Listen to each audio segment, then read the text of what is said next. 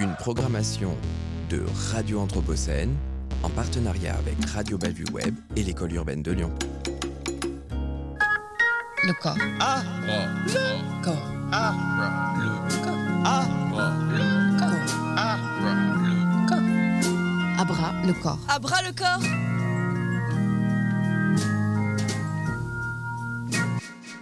Vous êtes à l'école de l'Anthropocène et dans notre studio ici à Radio Anthropocène, nous avons le plaisir de recevoir trois étudiantes de Sciences Po en master Affaires internationales pour parler du sujet Nourrir l'avenir, le nom d'un navire, avec comme invité Sébastien Thierry. Bonjour à tous les quatre. Bonjour. Bonjour. Alors, Et bonjour, bonjour. À l'antenne aujourd'hui, vous allez entendre Pénélope Tricard, Emma Janot et Océane Gachet. Pénélope, à toi. Bonjour à toutes et à tous. Donc merci à l'école urbaine de Lyon et à l'émission À bras le corps de nous accueillir aujourd'hui. Je suis Pénélope Tricard et j'animerai donc cette demi-heure avec Emma Janot et Océane Gachet.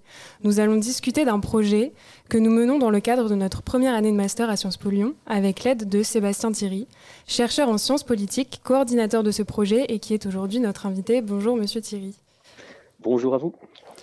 Pour rappel, vous êtes le coordinateur du projet de création d'un navire de sauvetage en mer Méditerranée, qui fait lui-même partie d'une initiative plus globale visant à faire inscrire l'acte d'hospitalité au patrimoine mondial de l'UNESCO. En collaboration avec l'association Pérou et l'architecte naval Mark van Petegem, vous tentez de penser un navire sous l'égide de l'UNESCO et sous pavillon européen qui serait adapté au sauvetage de masse. En effet, avec des flux migratoires qui ne cessent d'augmenter et plus de 4000 morts par an en mer Méditerranée, il paraît plus que nécessaire de penser à des outils d'intervention spécifiques et ambitieux. C'est pourquoi, en lien avec SOS Méditerranée et les hôpitaux de Marseille, ce navire est destiné à devenir un de ces outils d'intervention pionniers. Ce projet, actuellement au stade d'étude jusqu'en 2022, prévoit une mise à l'eau dès 2024. Et vous êtes également intervenant à Sciences Po Lyon dans le cadre d'un cours intitulé Nourrir l'avenir. En effet, ce cours, en collaboration avec des étudiants de quatrième année, dont nous faisons partie, a pour but de réfléchir à l'enjeu de la nourriture à bord de ce navire de sauvetage, considéré comme un réel lieu de vie. Nous souhaitons réfléchir à des solutions pour proposer une nourriture qualitative, tant du point de vue nutritionnel que gustatif, et ce, dans des conditions d'extrême euh, extrêmes de sauvetage en mer. Cet entretien est donc l'occasion pour nous de faire connaître au public l'ambition de ce projet, ainsi que le rôle que nous y jouons. Notre première question porte sur le projet dans sa globalité. Vous pouvez peut-être revenir dans un premier temps sur la jeunesse du projet. Comment le projet s'est-il formé et avec qui?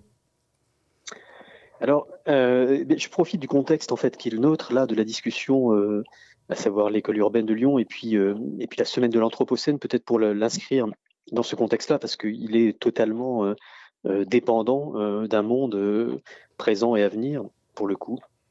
Et c'est dans ce contexte-là donc qu'a émergé ce que vous avez rappelé, la, la nécessité même, non pas d'un d'ailleurs navire, mais de dix. Euh, et, c'est ce que nous, euh, avec le Pérou, en fait, euh, pôle d'exploration des ressources urbaines, association que, je dirige, c'est ce que nous donc défendons et allons défendre au devant de l'UNESCO dans le cadre d'une requête visant à faire inscrire l'acte d'hospitalité au patrimoine culturel immatériel, à savoir que pour sauvegarder les gestes qui font tenir notre humanité présente et à venir au regard de ce qui arrive, euh, et notamment les gestes de sauvetage et de soins et d'accueil à, bord des navires de sauvetage, euh, il y a euh, nécessité urgente euh, que l'Europe, d'une certaine manière, se dote d'une flotte de 10 navires et nous allons en, construire un premier. Et, et, ces, et, ces, dix navires, nous les imaginons donc, comme vous l'avez rappelé, euh, sous l'égide de, de l'UNESCO, mais aussi sous pavillon maritime européen d'ailleurs. Donc c'est ce contexte-là déjà, dire que qui est pour moi extrêmement important, se dire en fait que euh, il y a euh, des vagues migratoires, des mouvements migratoires extraordinaires euh, qui arrivent et qui sont liés aux bouleversements que nous connaissons, écologiques, économiques, politiques, etc. Et c'est bien ce contexte-là de l'Anthropocène qui commande d'une certaine manière des mouvements extraordinaires. Et il faut que cette humanité à venir soit au rendez-vous de cela. Et donc le navire a pour fonction de, de sauvegarder les gestes, de cette manière de les maintenir, euh, euh, les, faire exister et de les transmettre aux générations à venir qui seront confrontées donc au centuple à cela.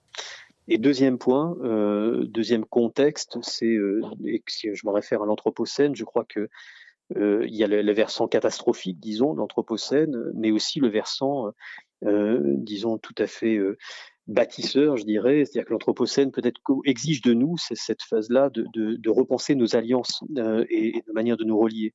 Et je pense que vous en êtes une démonstration, et la raison pour laquelle on s'engage à construire un navire, c'est de se dire, voilà, c'est une manière de se brancher les uns les autres et de se dire que de multiples écoles, de multiples concepteurs, de multiples artistes, de multiples chercheurs, à peu de choses près, si on les réunit bien, euh, peuvent construire des navires de sauvetage et, les plus beaux du monde.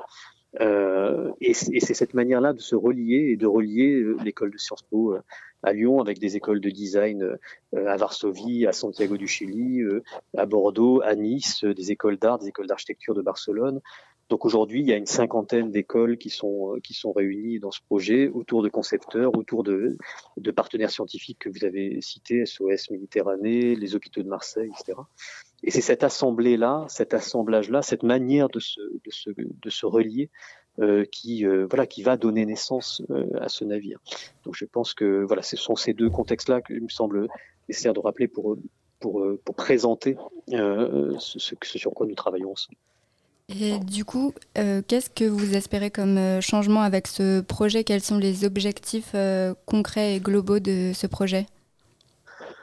Le premier, c'est effectivement doter les personnes qui œuvrent en mer Méditerranée d'outils qui sont adaptés à ce qu'ils font, ce qui est aujourd'hui pas le cas. Aujourd'hui, les, marins sauveteurs agissent en mer Méditerranée avec des navires qui sont réhabilités et qui ne sont pas du tout appropriés à ce qui se passe ce qui est aussi une nouveauté euh, depuis 2015 de ce qu'on appelle le sauvetage de masse, c'est-à-dire que d'innombrables personnes euh, prennent le risque de traverser la mer et il faut là des outils euh, en capacité d'aller à leur rencontre. Donc on conçoit déjà le premier navire, voilà, qui, qui, nous rapporte des mauvaises nouvelles du monde, hein, évidemment, puisque ceci gravissime arrive et va arriver, donc il faut des outils pour, euh, euh, voilà, pour, pour, être au rendez-vous de cela, mais aussi euh, c'est se dire voilà la manière de se relier, la manière de de, de, construire le plus beau navire du monde, disons, qui est un navire de sauvetage ensemble, la manière dont des jeunes gens comme vous et, et de Varsovie et de Barcelone et d'ailleurs se mettent en mouvement pour construire, pour faire advenir cet outil-là, qui est autre, qui est plus que cela. Dire que devient, ça devient plus que cela. C'est aussi, d'une certaine manière, un, navire qui agit euh, sur le, voilà, sur le versant de nos représentations, euh, qui euh, raconte d'autres manières de se, de, se mobiliser, de construire, d'envisager l'avenir pour le coup, et de l'envisager avec un, dans un élan bâtisseur. Donc, je pense qu'aussi, il y a quelque chose d'important là, de crucial même, qui peut se jouer, c'est de se dire, voilà, comment on rénove le, le visage et de l'Europe euh, et, euh, et, et, des, et, des, politiques euh, d'accueil à partir de la, de la conception d'un navire et de dix, en disant que voilà que l'Europe s'est constituée d'une certaine manière il y a des centaines d'années à la force de navires extraordinaires aussi qui ont fait main basse sur le monde et qui ont créé avec le lointain un rapport de domination et de, et de pillage. Euh, voilà comment avec les jeunes gens que vous êtes euh, constituer une flotte européenne qui élabore une toute autre relation avec le lointain, avec le monde, euh, à partir d'un geste de soin, d'accueil et de bienveillance. Et donc je pense qu'il y a un enjeu là, euh, possiblement, voilà, fondateur. Il faut, il faut avoir cette ambition démesurée là, puisque les temps l'exigent. Euh, voilà, de ce que c'est, ce que veut dire d'être européen aujourd'hui, au devant des bouleversements du monde. Et du coup, pour nous, en tant qu'étudiantes et étudiants à Sciences Po Lyon, c'est un projet qui est euh, très intéressant. Euh, là, je parle en mon nom, mais je pense que les filles seront d'accord avec moi. Jusque-là, on a eu euh, des cours qui étaient très théoriques. Et donc, c'est très intéressant pour nous de bah, nous impliquer dans un projet beaucoup plus concret. On a commencé notre travail avec des hypothèses très larges. Et par la suite, on a pu entrer en contact avec une multitude d'acteurs des associations, des chefs cuisiniers, des producteurs, des industriels. Et euh, bah, pour moi, en tout cas, c'est très stimulant de voir le projet évoluer, de se rendre compte de l'étendue des choses à réaliser pour euh, monter un projet d'une telle envergure. Et je pense que ça nous apporte à tous euh, beaucoup de choses. Oui, ça nous fait vivre des nouvelles expériences euh, également. Aujourd'hui, on se retrouve toutes les trois à animer une émission de radio, ce qu'on n'avait jamais fait, et un autre groupe animera une autre émission demain avec un chef. Donc, euh, ce sont des nouvelles compétences, l'air de rien, et ça nous permet de voir comment mener un projet avec toutes les contraintes, tous les obstacles euh, qui vont avec. Et en effet, je pense que c'est ce qu'il y a de plus enrichissant en plus de l'ambition et des valeurs de ce projet qui, je pense, nous parlent aussi très bien à toutes les trois. Oui, exactement. Et on fait aussi partie d'une génération euh, qui va devoir relever énormément de défis, dont euh, le défi des migrations dans un contexte qui est assez compliqué.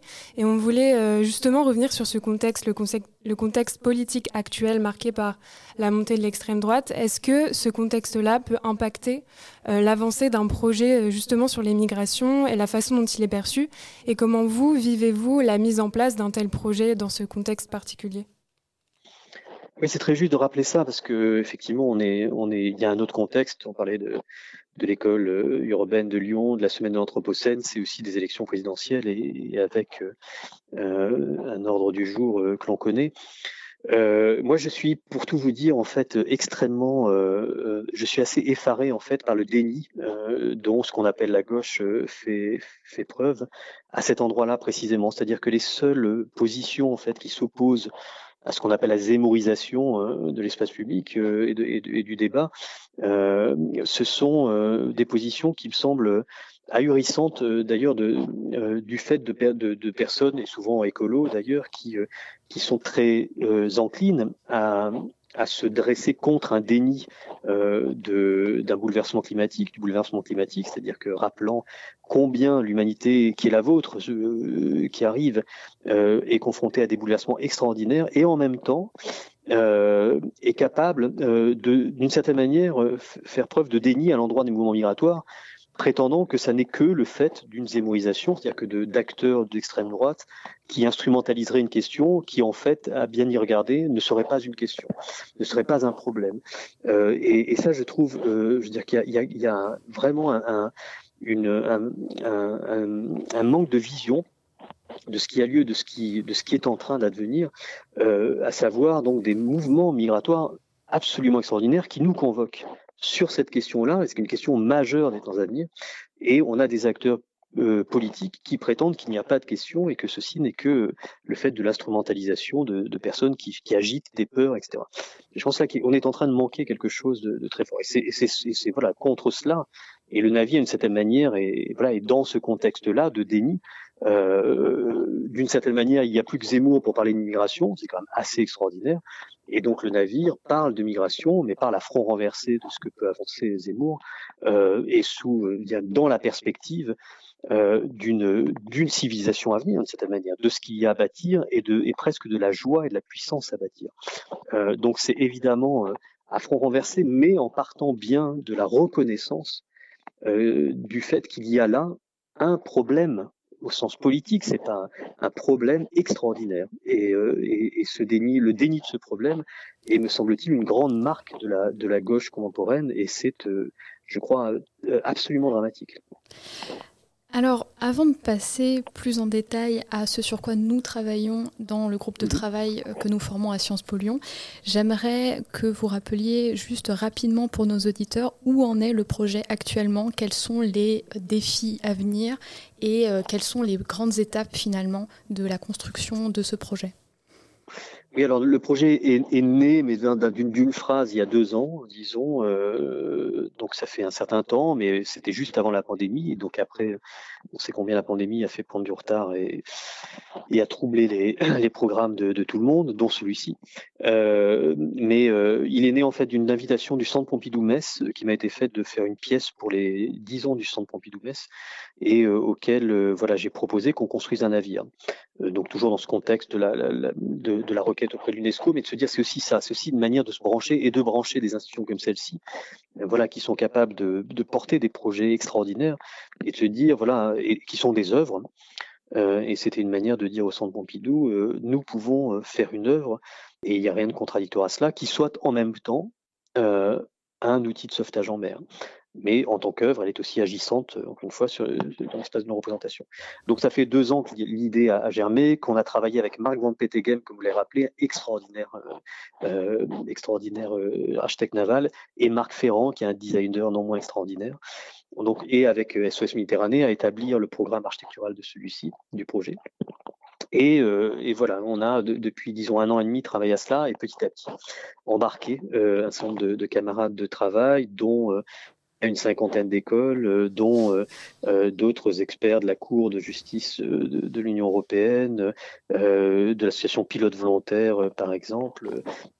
Et, donc, on en est aujourd'hui, en fait, à une phase, alors en langage architectural, on, est en fin de avant-projet sommaire, c'est-à-dire d'un navire dont on a le dessin assez précis. C'est un catamaran de 65 mètres sur 21 qui a cinq ponts, dont le programme architectural est très bien défini, avec les hôpitaux de Marseille notamment, euh, pour ce qui est du soin, euh, euh, qui va accueillir à son bord 372 personnes maximum.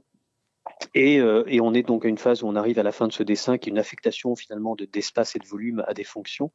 Et on a encore un an, un an, un peu plus, un an et demi peut-être de, travail à développer donc avec chacune des écoles, avec les architectes, avec les designers, etc., etc., pour affiner le dessin et pour le donné à un chantier naval qui sera à partir de là en mesure de construire le navire et ça prendra encore une bonne année voire un an et demi.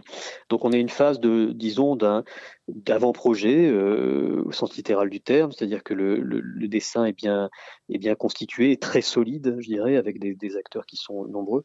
Et, euh, et, voilà, maintenant, il y a aussi un défi, d'ailleurs, un certain nombre de vos camarades de, de, du cours de projet travaillent sur cela, d'un défi financier, parce que c'est un navire qui coûte environ 25 à 30 millions d'euros. Et donc, il y a aussi ce grand enjeu de créer une société coopérative européenne et de faire que des citoyennes et citoyens soient copropriétaires et abondent une partie de ces financements-là, et que ce navire soit une copropriété européenne euh, qui est mise à disposition de, des organisations. Voilà où nous en sommes. Ok, très bien, merci. Maintenant qu'on a pu définir un peu plus précisément quel était le projet, on aimerait parler de notre implication qui est centrée sur l'enjeu de la nourriture à bord du navire. Euh, notre point de départ, ça a été un entretien avec SOS euh, Méditerranée qui a mis en lumière les problèmes actuels de la nourriture euh, proposée sur les bateaux de sauvetage. La conclusion, c'était que la cuisine n'était pas très bonne gustativement et produisait beaucoup de déchets. Et on est parti de là pour commencer notre recherche et on a défini notre objectif qui est euh, d'améliorer ce qui existe euh, actuellement, ce qui est proposé actuellement, et euh, du coup de proposer une nourriture qualitative et nutritive en quantité suffisante. Et du coup, dans la conduite de ce projet, il y a un peu deux fils rouges qui ont guidé nos recherches. Le premier, c'est qu'on a, on conçoit la cuisine comme un soin. On estime que par la nourriture, on peut apporter du bien-être à des gens qui vivent des choses très difficiles et euh, qui sont euh, bah, traumatisés parce, qu'ils sont en, train de vivre. Euh, il y a beaucoup d'études qui ont été réalisées sur la santé psychologique des personnes secourues sur les bateaux. Il y en a eu très peu sur la santé physique, mais pourtant, selon nous, la santé psychologique va de pair avec la santé physique et on considère que la nourriture est aussi importante que le soin psychologique à bord. C'est pour ça qu'on a décidé d'y accorder euh, une attention euh, particulière. Et euh, le deuxième fil rouge qui guide nos recherches, c'est l'idée que la cuisine à bord du bateau soit un lien entre les différentes cultures et les différents continents. Et c'est pour ça qu'on réfléchit à une fusion de cuisine africaine et européenne, puisqu'on considère que c'est important que la nourriture proposée aux personnes secourues sur le bateau ne négligent pas leurs origines et euh, leurs euh, traditions. Oui, tout à fait. C'est quelque chose qui est beaucoup ressorti des entretiens qu'on a pu réaliser jusqu'ici. C'est l'importance que les personnes secourues se sentent vraiment réconfortées par la nourriture et pour ça qu'ils retrouvent des saveurs qu'ils connaissent et pas des euh, recettes étrangères dont ils n'ont jamais entendu parler parce que souvent ils n'arrivent même pas à les manger. Il y a des problèmes aussi par rapport à la viande et euh, à la religion qui peut interdire d'en manger. Donc c'est tout un tas d'enjeux qu'on a dû prendre en compte quand on a euh, contacté des chefs et qui va continuer à être envisagé pendant tout le processus de conception culinaire.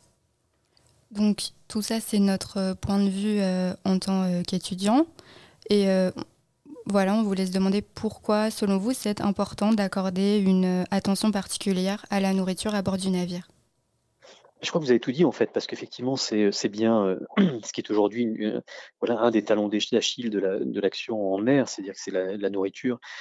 Euh, voilà, face à des personnes qui sont extrêmement traumatisées et en état de, très grande fragilité, la nourriture est un des premiers soins. Euh, et, aujourd'hui, euh, voilà, malheureusement, pour plein de raisons, c'est extrêmement complexe. Euh, les organisations ne sont que très peu, trop peu au rendez-vous de cela. Donc c'est pour ça que la question de la nourriture, on a, souhaité la, mettre devant de la scène et, et, vous la confier. Et je vous remercie au passage pour la, à la fois l'enthousiasme et, la détermination qui, est, qui sont les, les vôtres euh, dans ce travail qui n'est pas simple parce que ça nécessite de tout repenser. Et, et vous travaillez à la fois sur la création euh, culinaire, et aussi, on peut remercier, remercier au passage l'enthousiasme de, des chefs euh, qui sont aujourd'hui, euh, que vous avez su euh, rassembler et qui sont voilà, autant africains qu'européens, avec des, voilà, des, des, grands noms, avec des personnes qui, qui, travaillent à Marseille, à Lyon, à Paris, aux États-Unis, etc je pense que c'est formidable euh, d'arriver à constituer une assemblée de, de, créateurs qui sont en mesure d'accompagner ce processus et aussi euh, ce que vous avez évoqué, la question de, voilà, des producteurs, la question des industriels. Et je crois qu'un deuxième enjeu, au-delà du soin, effectivement, c'est la manière dont on, on, crée des articulations entre le navire et le territoire. C'est-à-dire que euh, on pense le navire comme une extension de ce que l'Europe porte de plus, euh, voilà, de plus haut devant du monde, euh, de ce qu'il y a de plus puissant, de, du caractère de, voilà, de, désirable d'une certaine manière de ce que, de ce que, de ce que, de ce que porte aujourd'hui encore l'Europe. Et, euh, et, je crois que ces articulations-là, qui sont euh, rendues possibles par votre travail à l'endroit de la cuisine, sont cruciales pour le navire lui-même, euh, qui va pouvoir se relier à des producteurs en Europe et en Afrique, qui va se relier à des créateurs en Europe et en Afrique. Et, ainsi, voilà, ça, crée, euh, ça sort finalement le navire de sa, de sa solitude euh, maritime et de sa solitude, de, de sa fonction de, de sauvetage, pour, encore une fois, le réinscrire dans un projet de civilisation, dans un projet de territoire euh, et c'est aussi se dire que ce qui se passe à bord va venir euh, aussi peut-être informer, euh, influencer, donner des idées et des élans pour la terre, pour le terrestre, et y compris cette cuisine qui va naître de ce que vous avez mis en place, qui sera aussi profitable évidemment à celles et ceux qui sont sur le rivage. Vous parliez donc des chefs cuisiniers que nous avons contactés lors de ce projet. Euh, en effet, on voulait revenir sur l'ensemble des acteurs qui sont nécessaires pour l'avancée de cette branche du projet qu'est la nourriture. Donc en effet, les chefs, nous avons contacté plusieurs chefs cuisiniers, dont Christian Tête-Doigt, Marie-Josée Ordener, Pierre Thiam, avec, lesquels on teste nos différentes hypothèses, nos scénarios concernant la nourriture, qui peut être consommée sur un navire, car comme cela a été expliqué, les conditions de consommation sont très particulières et avoir le témoignage et le regard de professionnels du milieu est indispensable pour mener à bien le projet. Euh, nous avons en effet été en contact avec euh, très récemment la chef euh, de la Marine nationale Valérie Girard, qui nous a donné des informations sur la façon de concevoir la nourriture sur un bateau et les réalités et les contraintes de la vie en mer, notamment concernant les déchets, le stockage, euh, le nombre de membres d'équipage nécessaires. Nous avons également euh, été en contact avec des producteurs, euh, dont Emma a été récemment en contact avec un producteur. Oui, exactement. On est parti du principe que pour proposer la meilleure nourriture possible, on voulait privilégier les circuits courts, l'agriculture locale et également essayer bah, de limiter euh, les déchets euh, que l'on allait produire. Et donc, on a été en contact avec plusieurs associations, organisations autour de Lyon, dont le réseau des AMAP d'Auvergne-Rhône-Alpes, euh, qui propose euh, de nous mettre en lien avec euh, des euh, producteurs locaux autour de Lyon qui proposent euh, des euh, produits bio et qui pensent que c'est tout à fait faisable de, bah, de créer un partenariat avec eux pour proposer des, produits de meilleure qualité. Oui, en plus, donc des chefs et des producteurs. Nous voulons aussi contacter des industriels et des nutritionnistes pour réellement penser dans sa globalité la question de la nourriture sur le navire. Et d'autres entretiens sont à venir récemment pour notamment construire une assemblée de chefs. donc c'est une idée de vous, euh, Monsieur Thierry, de rassembler tous ces acteurs, ou du moins les chefs, dans une assemblée pour discuter et échanger sur l'ensemble des possibilités et des scénarios à mettre en place. Donc, en quoi cette idée d'une assemblée des chefs vous semble indispensable et qu'est-ce que cela apporterait au projet selon vous? Non, mais je crois que par rapport aux rencontres que vous avez faites, euh, et euh, je pense que c'est assez manifeste déjà le, désir euh, de ces chefs-là de d'œuvrer et de et de et de se regarder et de regarder dans cette direction-là de voilà des, grands défis de ce monde. Et je crois que la, la dimension d'assemblée aussi raconte ce que j'évoquais tout à l'heure, dire que le désir aussi de se relier et de se rapprocher autrement, dire qu'on a peut-être euh, de loin une idée euh, voilà, des chefs comme de tous les créateurs euh, enfermés dans la solitude de leur propre œuvre d'une certaine manière. Or, or je crois qu'on a beaucoup à, voilà, à gagner et à entendre aussi des rapprochements et, et, des idées que celles-ci et ceux-ci sont prêts à, à échanger et à partager.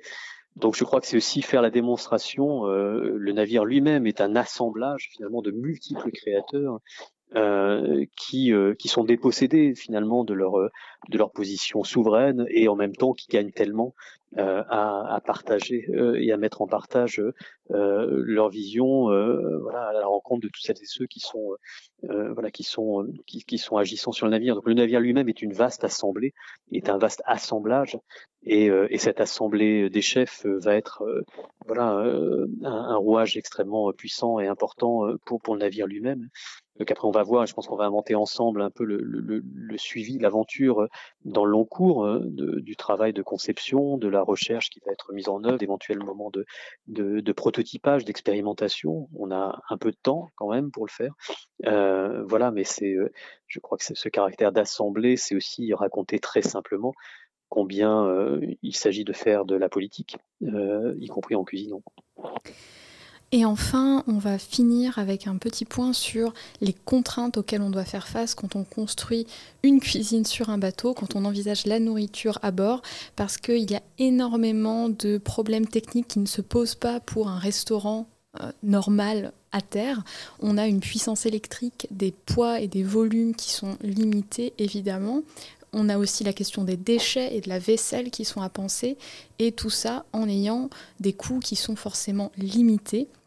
Donc, une des questions qui va nous animer maintenant, et ça va être une manière aussi de, clore notre discussion euh, assez prochainement, c'est de budgétiser notre euh, projet au niveau de la nourriture pour pouvoir comparer toutes les hypothèses de travail qu'on a eues jusque-là, c'est-à-dire des sachets plastiques, des bocaux, du surgelé. Il y a toute un, tout un, une série de solutions possibles qui sont maîtrisés et tout un tas d'acteurs que ça met en branle, mais maintenant il va falloir les analyser avec un angle plutôt technique et un angle aussi du budget. Donc euh, c'est ce à quoi on va s'atteler euh, dans la, suite de notre euh, aventure ensemble.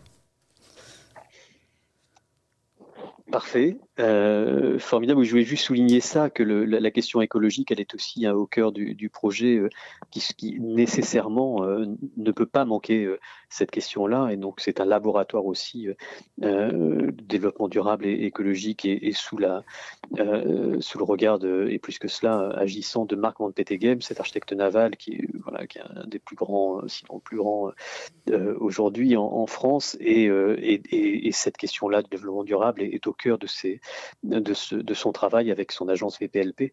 Et donc c'est pourquoi l'avenir, le navire que nous dessinons, euh, bénéficiera d'une propulsion euh, éolienne euh, et, doit, aussi travailler sur la question de la gestion des déchets, notamment, comme vous, le soulignez, et qui est un sacré défi. Très bien, merci beaucoup. L'émission touche à sa fin. Merci de nous avoir écoutés. Et merci à Monsieur Thierry pour toutes ces informations et pour ce projet qui est indispensable. Euh, vous pouvez suivre l'actualité du projet sur le site de l'association Pérou. Abra le corps. Abra le corps. Abra le corps. Abra le corps.